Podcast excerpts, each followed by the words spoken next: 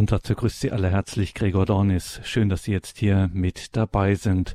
Uns beschäftigt heute der interreligiöse, näherhin auch der interkulturelle Dialog. Es geht um den Dialog zwischen Christentum und Islam und dass der keineswegs zum Scheitern verurteilt ist, wie manche ja argwöhnen. Das sagt unser heutiger Referent Professor Heinrich Beck aus Bamberg.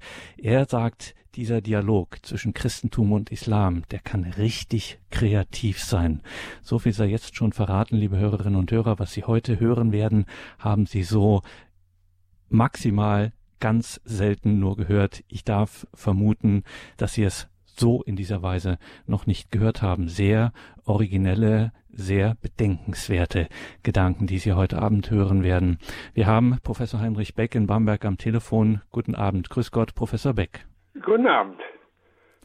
Liebe Hörerinnen und Hörer, jemanden wie Heinrich Beck vorzustellen, ist ein bisschen eine undankbare Aufgabe, weil es einfach so viel Leistungen und Ehrungen gibt, dass man hier auswählen muss. Es geht gar nicht anders.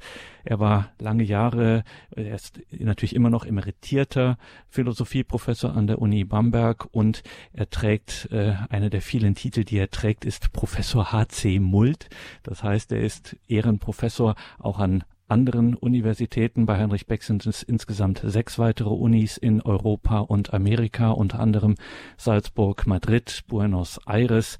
Er ist mehrfach ausgezeichnet worden. Für uns hier ist besonders interessant, dass er 2008 Papst Benedikt ihn zum Ritter des päpstlichen Silvesterordens machte und was jetzt für unser heutiges Thema auch wichtig ist.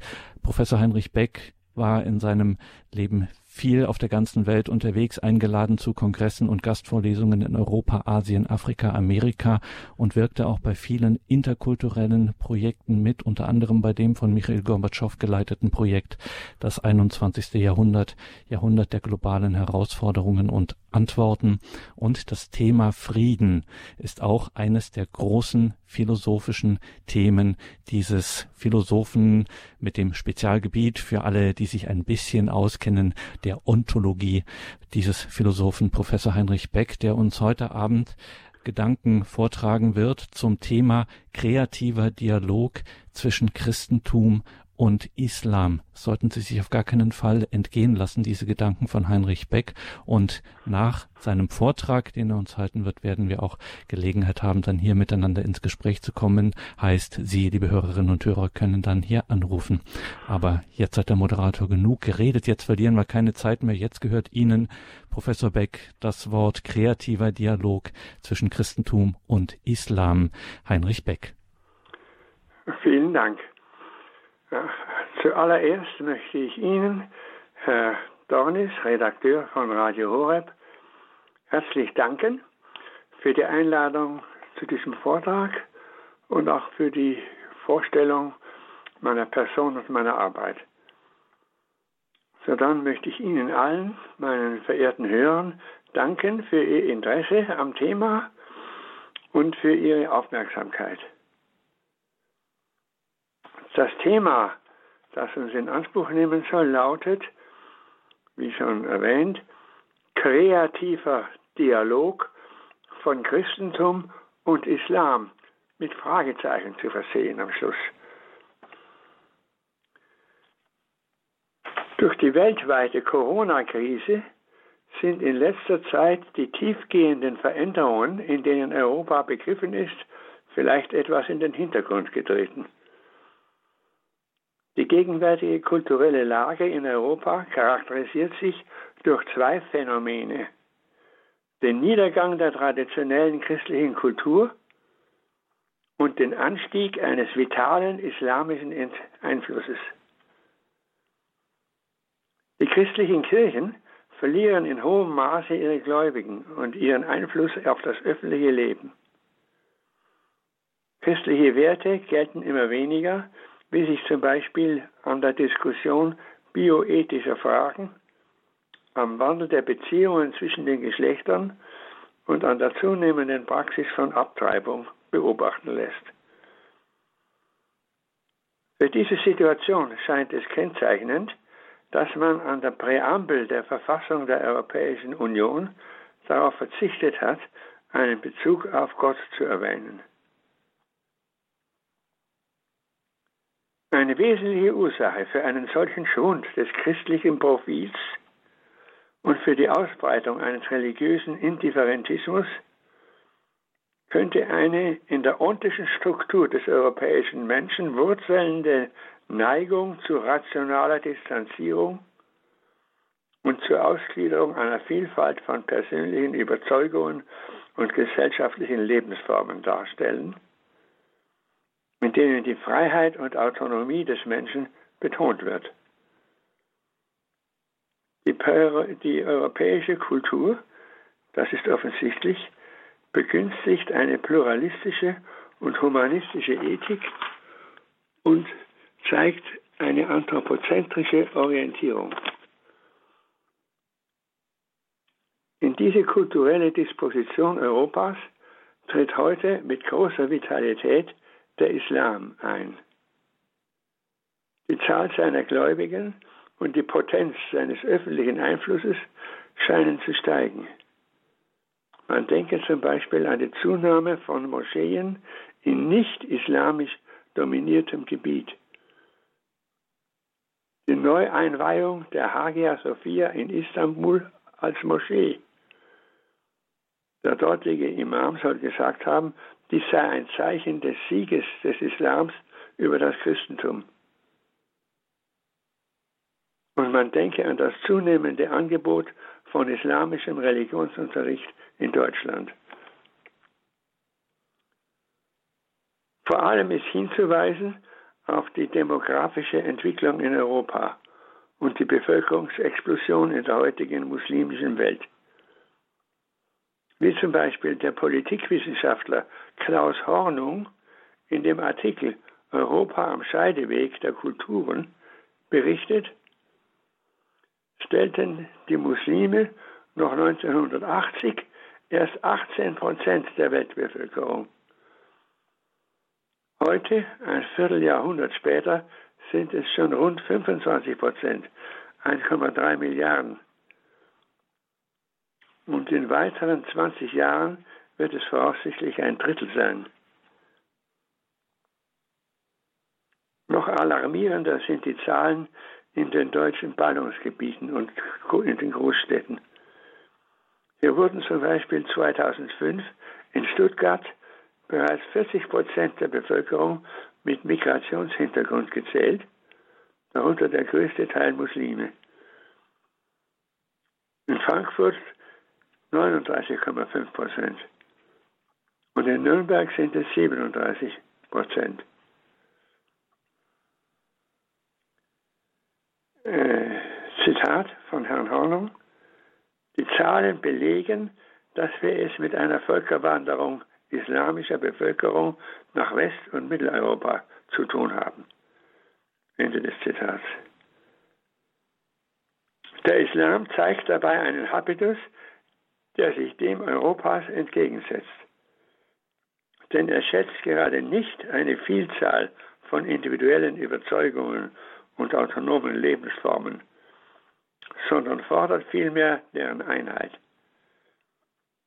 Die Prinzipien aller Bereiche des kulturellen Lebens werden aus dem Koran abgeleitet. Dieser gilt auch als Gesetzbuch für den Staat und es besteht keine Trennung von Religion und Staat. Man praktiziert nicht eine anthropozentrische, sondern eine theozentrische Ethik. Und man will nicht den Pluralismus, sondern einen Monismus des kulturellen Lebens. Und so wie dieser unversehens zu einer intoleranten Haltung gegenüber Andersdenkenden führen kann, die dann einen Stoß, ihre Stoßkraft noch potenziert, so disponiert die Neigung zum Pluralismus zu einer grenzenlosen Toleranz, die lähmt und schwächt.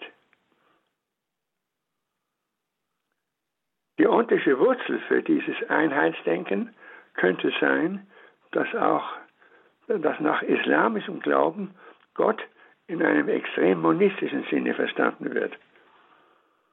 Allah bedeutet nicht eine dreipersonale Einheit wie der christliche Gott, sondern nur eine singuläre Person.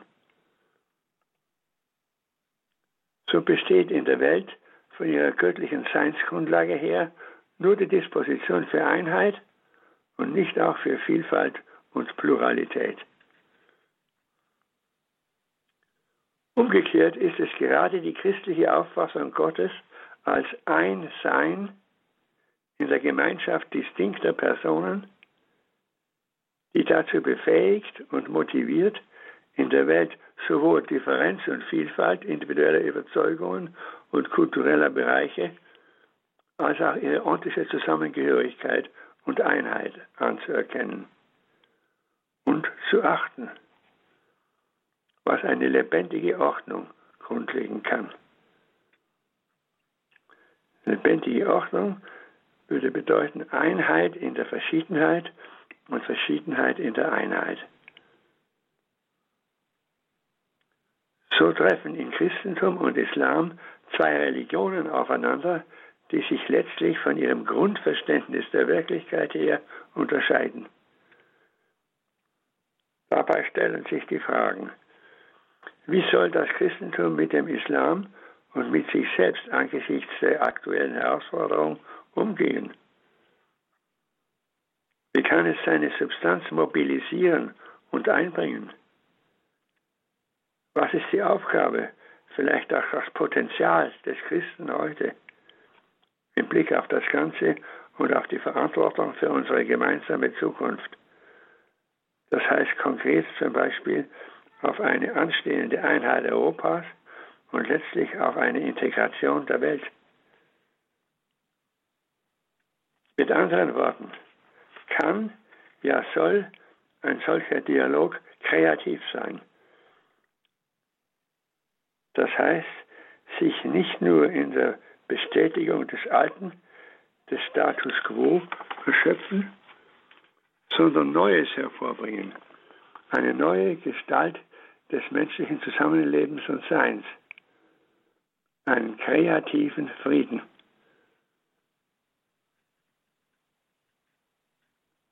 In dieser Perspektive zeigt sich das Christentum in seinem Verhältnis zum Islam noch nicht entsprechend aktualisiert. Im Mittelalter verstand es seine Identität in einem gegenüber dem Islam intoleranten und aggressiven Sinne. Man denke an die Aktionen der Kreuzzüge. In der Gegenwart aber erscheint die Haltung eher defensiv und teilweise bestimmt von einem Gefühl der Schwäche, ja der Angst. Es gibt christliche Theologen, welche das Unterscheidende gegenüber dem Islam bisher als spezifisch christlich geltende Glaubensinhalte herunterzuspielen und sich möglichst anzupassen suchen. So scheint es manchmal, als wolle man sich geradezu dafür entschuldigen, dass man an eine dreifaltige Struktur des einen Gottes und an, und an die Menschwerdung des Wortes Gottes glaubt. Aber weder ein aggressives noch ein defensives Verständnis der eigenen Identität erscheint angemessen und wirklich hilfreich. Denn beides drückt Feindschaft oder zumindest Abschottung aus, beziehungsweise eine Nivellierung der eigenen Position und damit der Grundlage echter Partnerschaft. Dies aber behindert ein Engagement für die gemeinsamen Aufgaben einer Gestaltung der einen Welt. Diese verlangen unabdingbar eine gewisse Kooperation. So kann der Weg in die Zukunft nur die Öffnung zum anderen sein. Dies begründet den Begriff einer dialogischen Identität. Was ist sein notwendiger Inhalt? Grundlegend ist wohl die Entscheidung, den Andersdenkenden zu achten. Mit dieser Bereitschaft und allein in ihr gründet die Möglichkeit, den Partner ernst zu nehmen, ihm Raum zu geben und sich selbst ihm mitzuteilen. Dabei mag es oftmals ein Wagnis darstellen, sich dem anderen auszusetzen. Aber unter der Voraussetzung der Achtung des anderen erscheint dies verantwortbar. Und es gibt vor allem die Chance, sich gegenseitig geistig zu befruchten. Somit bedeutet ein dialogisches Selbstverständnis des Christentums gegenüber dem Islam, die eigene christliche Identität nicht mehr in Selbstgenügsamkeit und ohne Beziehung zum Islam zu vollziehen, sondern das spezifisch eigene nur im Austausch und in der Auseinandersetzung mit ihm zu verstehen und zu behaupten. Dies könnte als eine geradezu revolutionäre Forderung erscheinen. Doch sie entspricht wohl dem innersten Wesen des Christentums und erscheint heute als der Weg in die Zukunft. Solche dialogische Existenz bedeutet für das Christentum in seinem Verhältnis zum Islam gleich wesentlich Einheit mit ihm und Verschiedenheit von ihm. Oder Einheit in der Verschiedenheit und Verschiedenheit in der Einheit. Wie könnte das konkret aussehen? Wir machen jetzt eine kleine Musikpause zur Besinnung.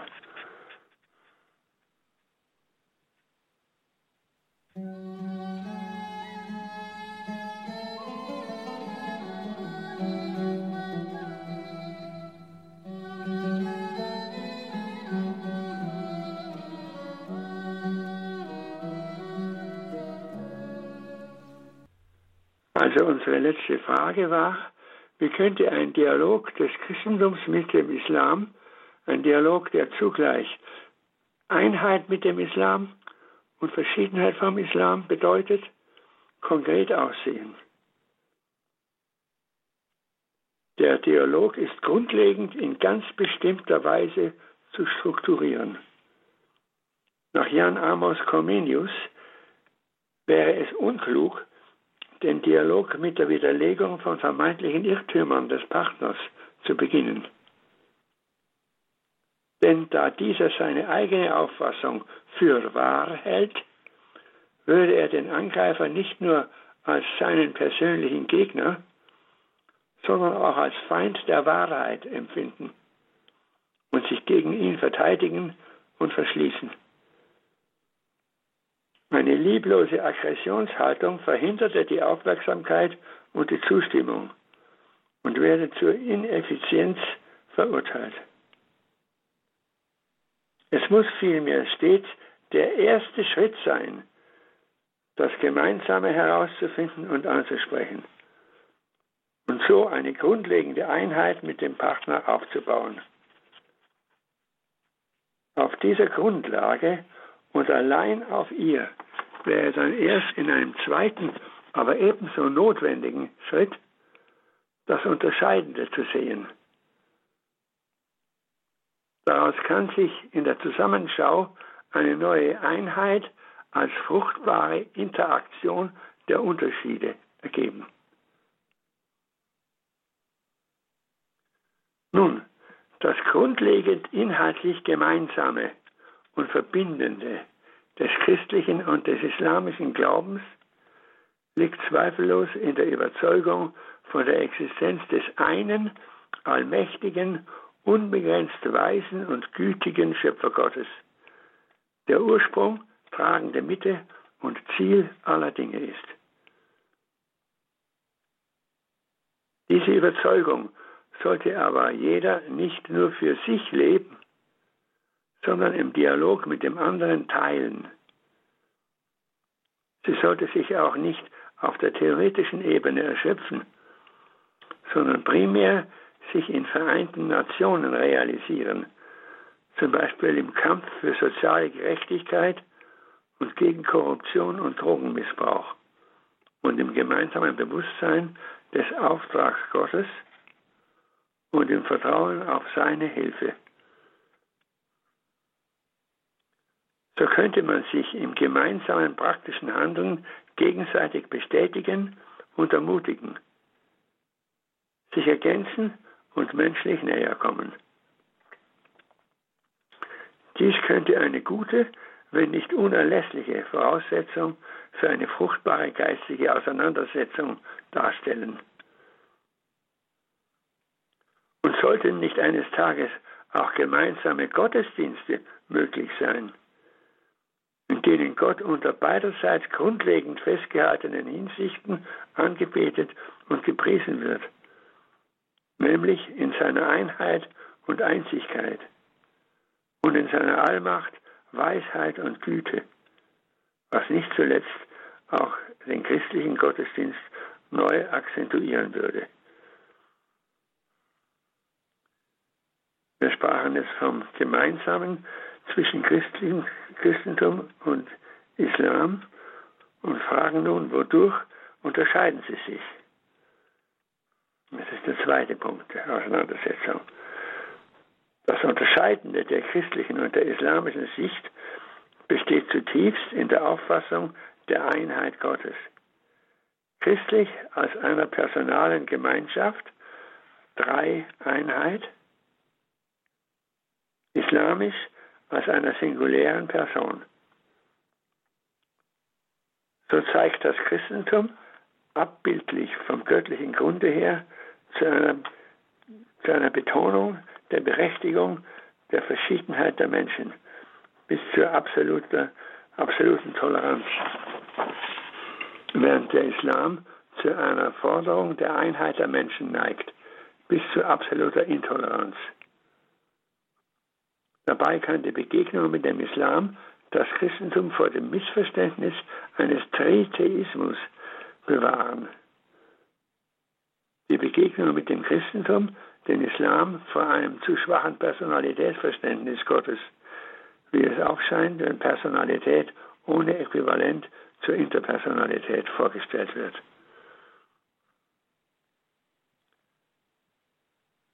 Daran schließt sich auch ein Unterschied in der Auffassung der Selbstmitteilung Gottes. Denn nach beiden Religionen richtet Gott sein Wort an den Menschen. Dies geschieht durch einen himmlischen Boten, dessen Name männliche Kraft Gottes bedeutet, nämlich den Erzengel Gabriel, mit dem der Hauch Gottes verbunden ist, der christlich gesehen die Person des Heiligen Geistes, die Liebe in Person darstellt. Diese gemeinsame Glaubensüberzeugung setzt sich jedoch in je verschiedener Weise fort. Nach christlicher Auffassung wird das Wort Gottes von der Jungfrau Maria empfangen, aus der es in Jesus Christus Mensch wird. Nach islamischer Auffassung hingegen wird es vom Propheten Mohammed aufgenommen, der es im Koran niederlegt.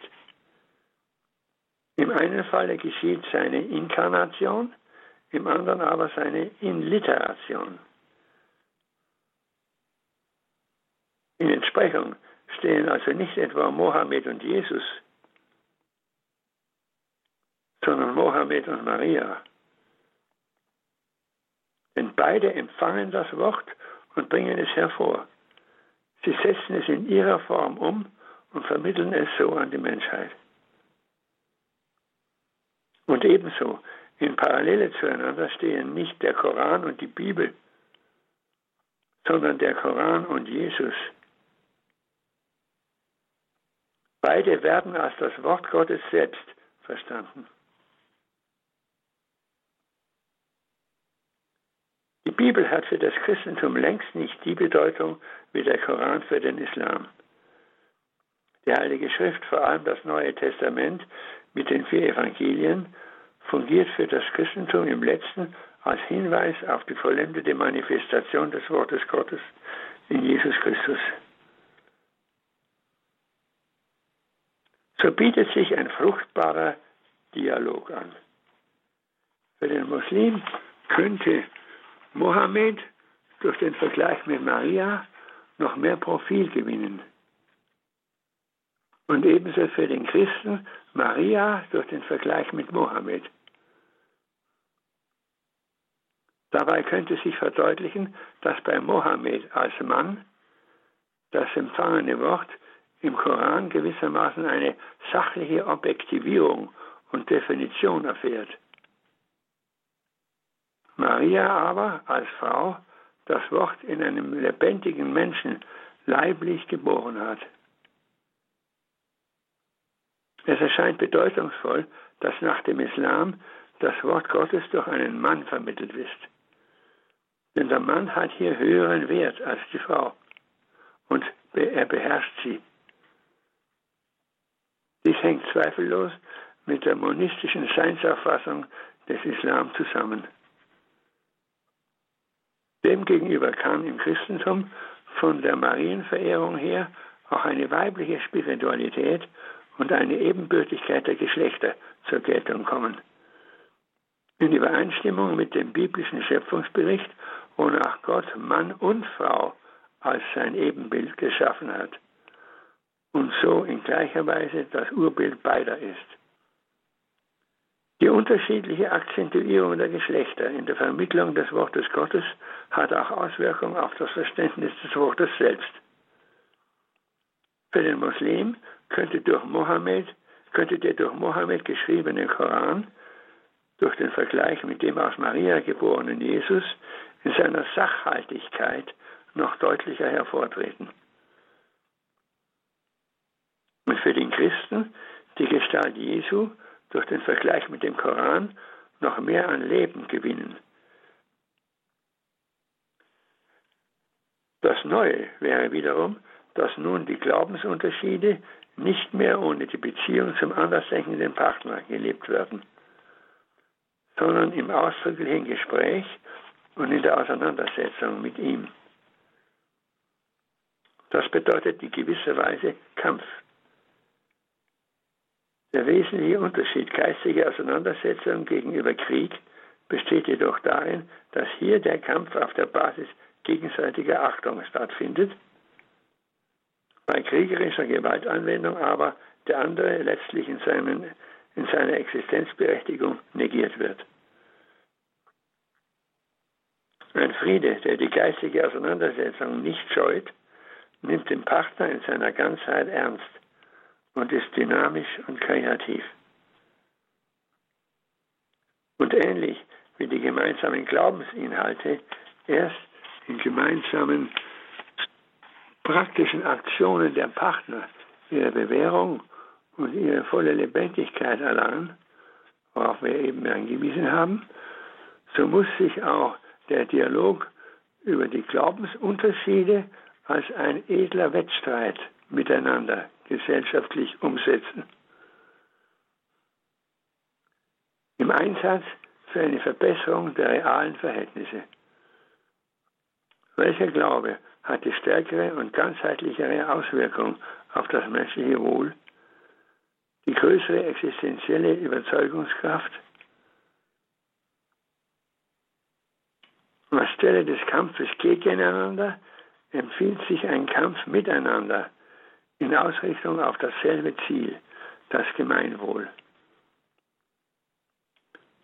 Solche Konkurrenz kann sehr fruchtbar sein und eine kreative Spannung bedeuten. Sie betont sowohl die Verschiedenheit in der Einheit als auch die Einheit in der Verschiedenheit. Die relative Einheit im Ziel bei einer relativen Verschiedenheit der Wege und der Kraftquellen. Fragen wir nun nach dem geistigen Gewinn eines dergestalt dialogischen christlichen Identitätsvollzugs, so trat oben schon die Verdeutlichung der göttlichen Einheit hervor, wie ebenso eine Verdeutlichung des Charakters der göttlichen Selbstmitteilung. Komplementär zur Verdeutlichung der religiösen Vollzüge, die auf deren Erkenntnis bezogen ist, verhält sich die Liebe, die eine dialogische Existenz begründet. Dialogische Existenz des Christen zum Muslim beschreibt die Gestalt seiner Liebe, die jetzt an der Zeit ist. Denn Liebe verlangt ein geistiges Herausgehen aus sich und ein einfühlsames Hineingehen in den anderen, um ihn von seinen eigenen Voraussetzungen her zu verstehen. Solche Erfahrung des anderen beinhaltet aber auch die Chance, bereichert durch diese Erfahrung tiefer zu sich selbst zurückzukehren. Damit wäre die aufrichtige Zuwendung zum anderen zugleich der beste Dienst, den man sich selbst erweisen kann. So könnte sich die Zusammengehörigkeit von Selbst- und Nächstenliebe, die im zweiten Teil des christlichen Liebesgebotes ausgesagt ist, liebe den anderen wie dich selbst, in vielleicht überraschender Weise neu erfüllen. Diese Liebe, die sich auf den anderen wie auf die eigene Person richtet, verlangt eine Öffnung zur göttlichen Seinsquelle, weshalb der erste Teil des Liebesgebotes, der die Gottesliebe vorschreibt, als Fundament dem zweiten Teil vorangestellt ist. Damit rücken nun ontologische Dimensionen des Glaubens in den Vordergrund. Denn die wesenhafte Kreisstruktur der Liebesbewegung von sich her zum anderen hin und von diesem vollkommener zu sich zurück, diese Kreisstruktur der Liebesbewegung ist für den Christen vorgezeichnet in seiner Auffassung Gottes als einer interpersonalen Einheit. Diese sagt aus, dass Gott in sich selbst aus sich heraustritt und in sich hineinströmt, indem er sich in einem inneren Wort ausspricht, dem ewigen Logos, und in der Gemeinschaft und Vereinigung mit ihm im Heiligen Geist die Fülle seines Lebens hat.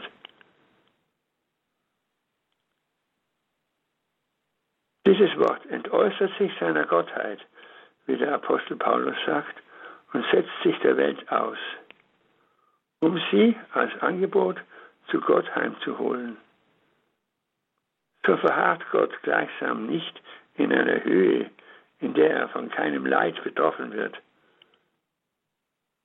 sondern er steigt ab zum Menschen, um zusammen mit ihm zu sich zurückzukehren und in sich hineinzugehen. Demgegenüber weist der Islam mit seinen 99 Namen Gottes auf die unermessliche Erhabenheit des göttlichen Seins hin, die alle menschlichen Begriffe und Benennungen unendlich übersteigt. Der Christ, der leicht in Gefahr kommt, Gott auf seine Ebene herabzuziehen, kann daraus lernen und Impulse empfangen. So kämen die Christen durch einen dialogischen Bezug zum Islam in die Lage, ihren Glauben tiefer zu verstehen und den Erfordernissen der Zeit entsprechend zu aktualisieren. Dabei könnten sie auch den Muslimen menschlich dienen, indem sie sich ihnen in Respekt und Offenheit zuwendeten und sich von ihnen herausfordern ließen.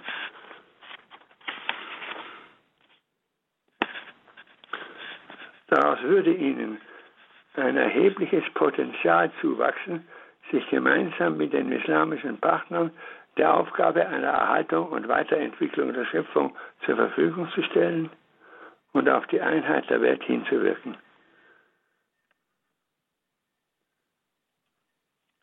Aber es erhebt sich doch abschließend jetzt die Frage, hat ein einseitiger Wille des Christen zur dialogischen Öffnung soweit er sich tatsächlich konsolidiert, überhaupt Sinn.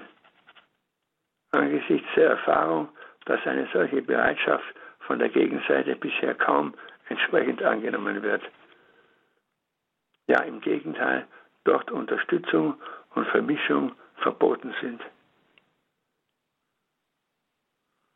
Doch es gibt bereits Anzeichen, dass auch auf Seiten des Islams etwas in Bewegung kommt. Zum Beispiel in Jerusalem entsteht auf Initiative des Benediktinerklosters Domitio eine internationale Friedensinitiative und Friedensakademie, an der die drei Religionen Judentum, Christentum und Islam beteiligt sind.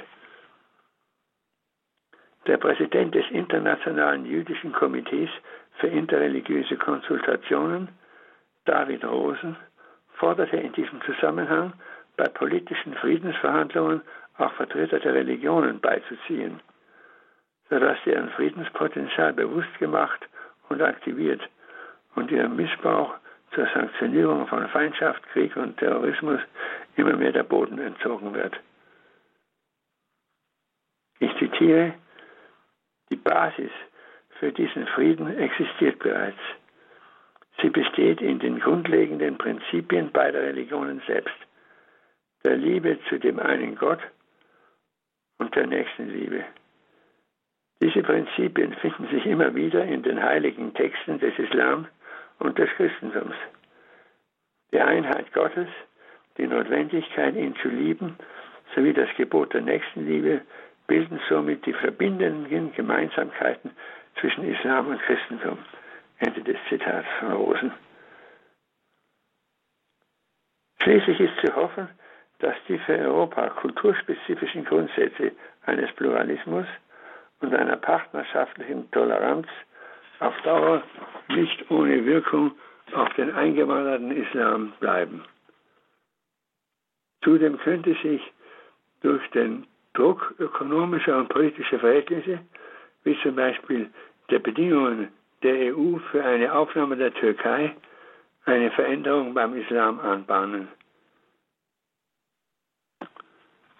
Doch wie dem auch sei, nach Paulus hat sich christliche Hoffnung zu verstehen als Hoffnung wieder alle Hoffnung. In ihr wäre ein dialogisches Selbstverständnis christlicher Identität und ein Verhältnis von Christentum und Islam als dialogische Einheit fundiert, was zu einer neuen religions- und kulturumspannenden Qualität des Menschseins führen könnte.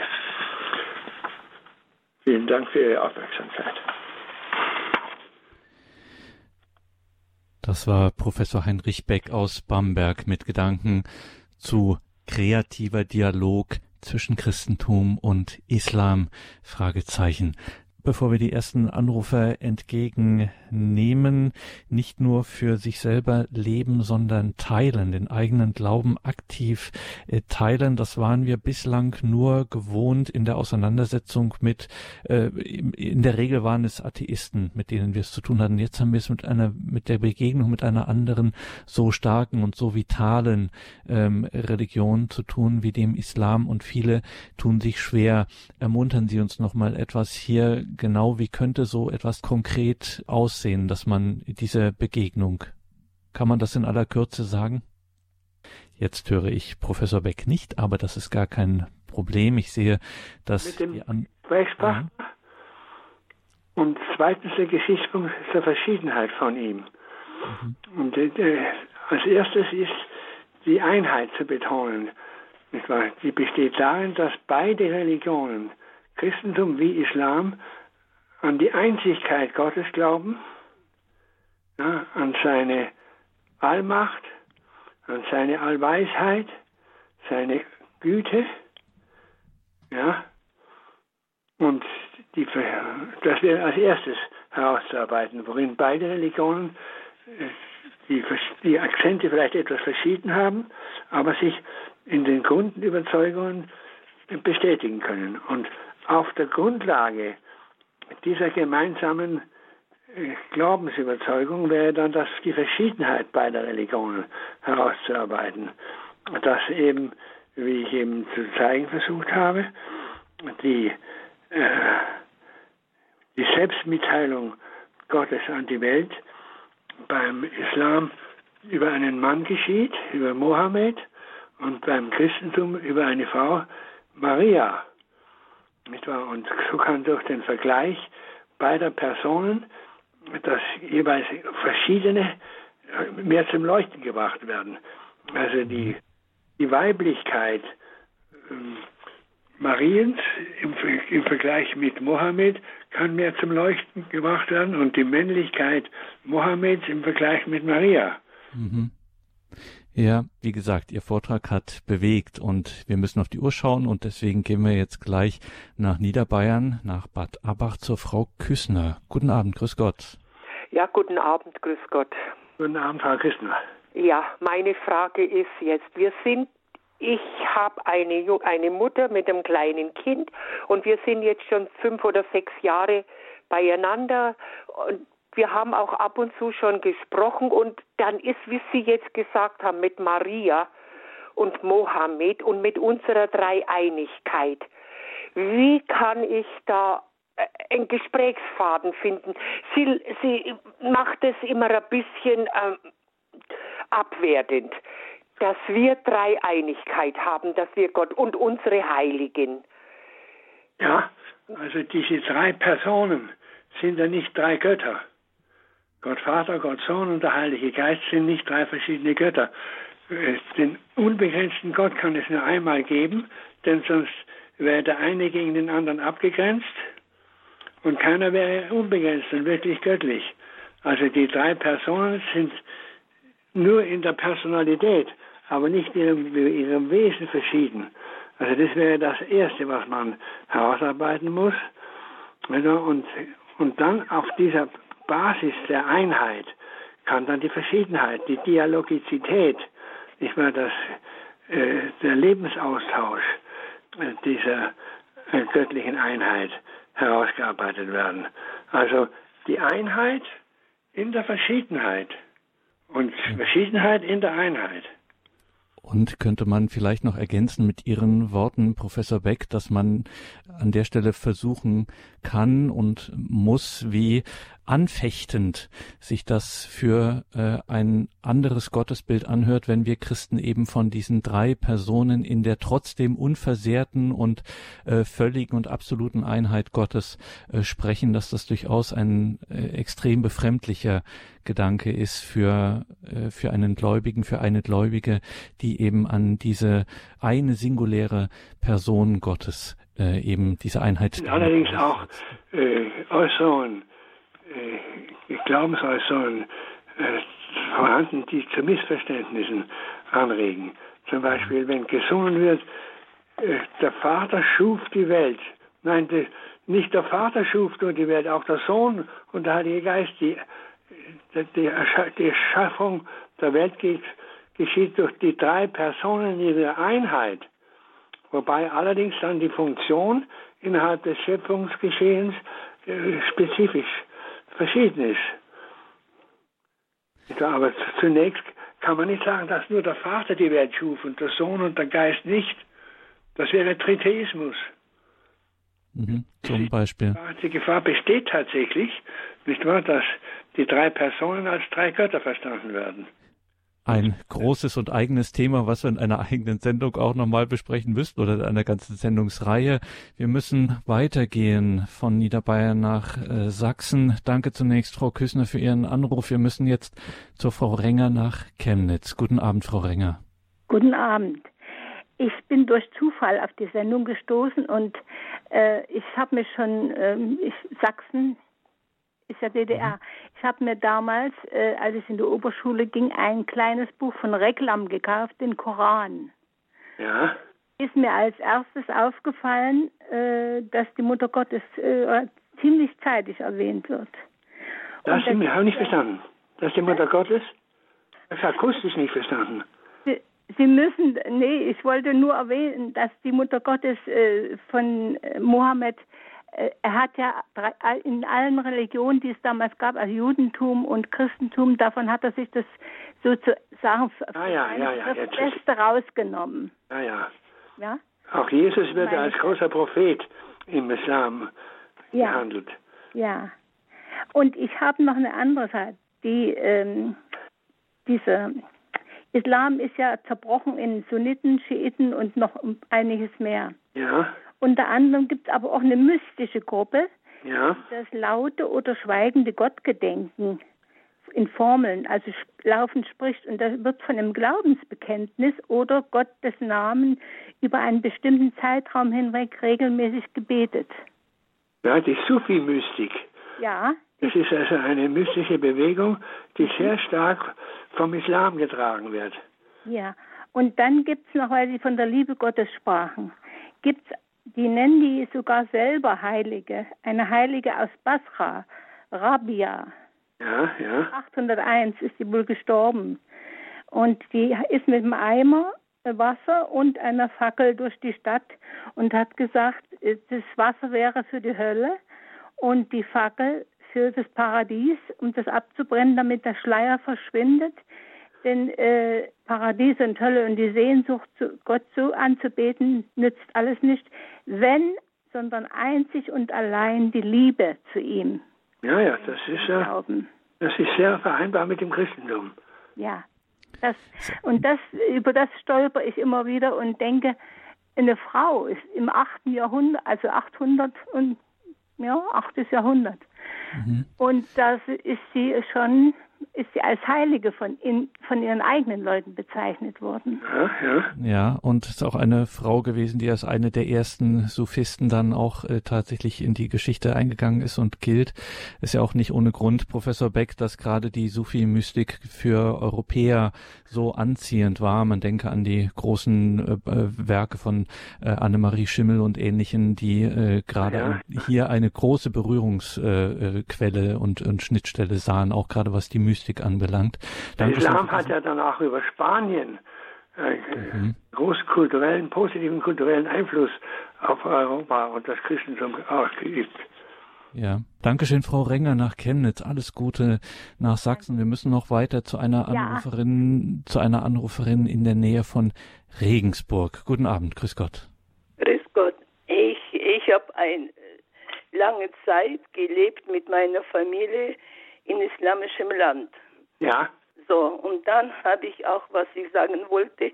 Ich wollte bloß nicht lange reden, aber sagen, was mich erschreckt, weil ich habe gesehen, wie die Frauen haben gekämpft für sich. Die Frau ist nichts und, und äh, es ist Unterdrückung und voll, voll, wie gesagt, schlimm. Und das macht mir große Sorgen, wenn hier, wenn das weiter so wird, dass die wirklich und äh, wie kann man das Jungen mehr bringen, weil zurzeit. Ja, indem man zunächst mal auf den Schöpfungsbericht hinweist. Das habe ich ja auch äh, in meinem Vortrag versucht.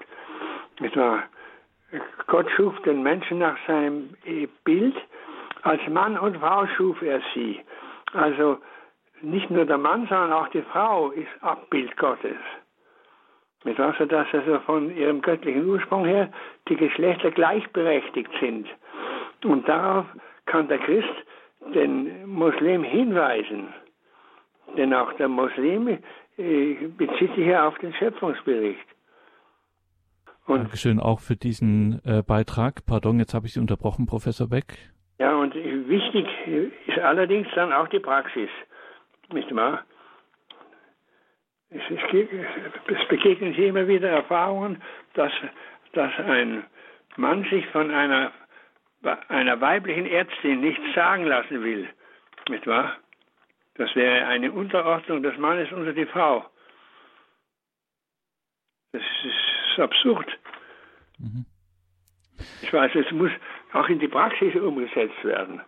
Und auch die Frau muss zeigen, wahr, dass sie sich nicht unterwirft, sondern vom selben göttlichen Ursprung her äh, Gott repräsentiert. Und wir müssen uns gleichzeitig untereinander und miteinander sowohl unter, ich sag's jetzt mal plump, unseresgleichen, als auch in der Begegnung mit äh, Andersgläubigen eben immer von der Liebe, von dem gegenseitigen Respekt. Ja, ja tragen lassen und dieses Zeugnis dadurch auch stark machen in der Welt. Gerade auch wir Katholiken glauben ja, dass so etwas dann auch tatsächlich die Welt verändern kann und etwas bewirkt, auch wenn man es vielleicht im ersten Moment noch nicht so sieht. Und auch wir müssen bereit sein, uns ähm, ja, uns bewegen zu lassen, will ich es mal ja, sagen. Wobei das Fundament der Liebe die gegenseitige Achtung ist. Ja. Ich will nicht den anderen zu vereinnahmen, nicht wahr? Und sondern erst eine gewisse Distanz der gegenseitigen Achtung eintreten lassen. Und aus diesem Abstand, Abstand ist ja nicht ferne, aus diesem Abstand heraus, der einen Gegenüberstand äh, begründet, kann, kann die Annäherung erfolgen. Ein Imago Trinitatis, nicht heraus hinein. Erst weg vom anderen, in den Abstand und dann aus dem Abstand, der eine Ich-Du-Beziehung ermöglicht, zum anderen hin. Imago Trinitatis müssen wir noch erklären, also als ein Bild für die Dreifaltigkeit. Ja. Mhm. Also. Dankeschön, Professor Beck, für diesen Abend und für diese Gedanken, die man gerade an dem Fall ist der Hinweis wichtig nachhören kann auf einer CD und auch natürlich morgen im Laufe des Tages dann in unserer Mediathek auf horeb.org. Liebe Hörerinnen und Hörer, danke Ihnen allen fürs Dabeisein. Danke, Professor Beck, für den heutigen Abend. Sie werden uns dann im November für eine längere Fragerunde zur Verfügung stehen. Das wird am 19. November der Fall sein. Da geht es um überhaupt die menschlich-natürliche philosophische Frage nach Gott. Da machen wir hier mal einen philosophischen Abend im November mit Ihnen und dann können wir hier noch länger miteinander sprechen. Am 19. November wird das der Fall sein. Für heute vielen Dank. Alles Gute nach Bamberg. Auf Wiederhören, Professor Beck. Ich möchte danken mich nochmal sehr herzlich einmal bei Ihnen, Herr Dornis für Ihre Einladung und Moderierung des Gesprächs und dann bei Ihnen allen für Ihre Aufmerksamkeit und Ihre Beteiligung. Dem kann ich mich nur anschließen. Einen gesegneten Abend und eine behütete Nacht wünscht ihr, Gregor Dornis.